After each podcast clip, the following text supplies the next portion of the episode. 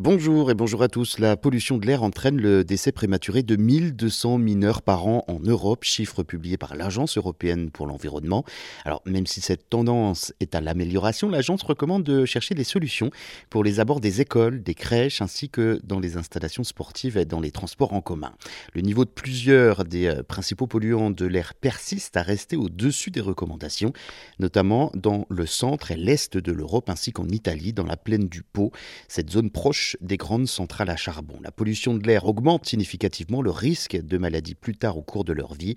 Une augmentation euh, du risque de l'asthme qui touche 9% des enfants et des adolescents en Europe ou l'insuffisance et l'infection respiratoire. Ces effets commencent avant même la naissance. L'exposition euh, maternelle à la pollution atmosphérique entraîne des poids faibles à la naissance et des euh, naissances prématurées.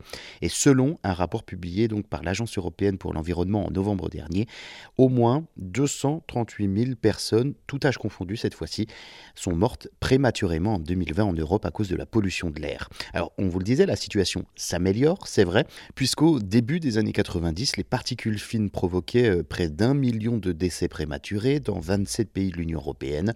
En 2005, 431 000 personnes en mouraient encore selon les mêmes données de l'agence. La situation européenne reste toutefois globalement meilleure qu'ailleurs sur la planète. D'après euh, l'OMS, l'Organisation mondiale de la santé, la pollution de l'air est à l'origine de 7 millions de morts prématurées par an dans le monde, un bilan proche de celui causé par le tabagisme ou encore la mauvaise alimentation.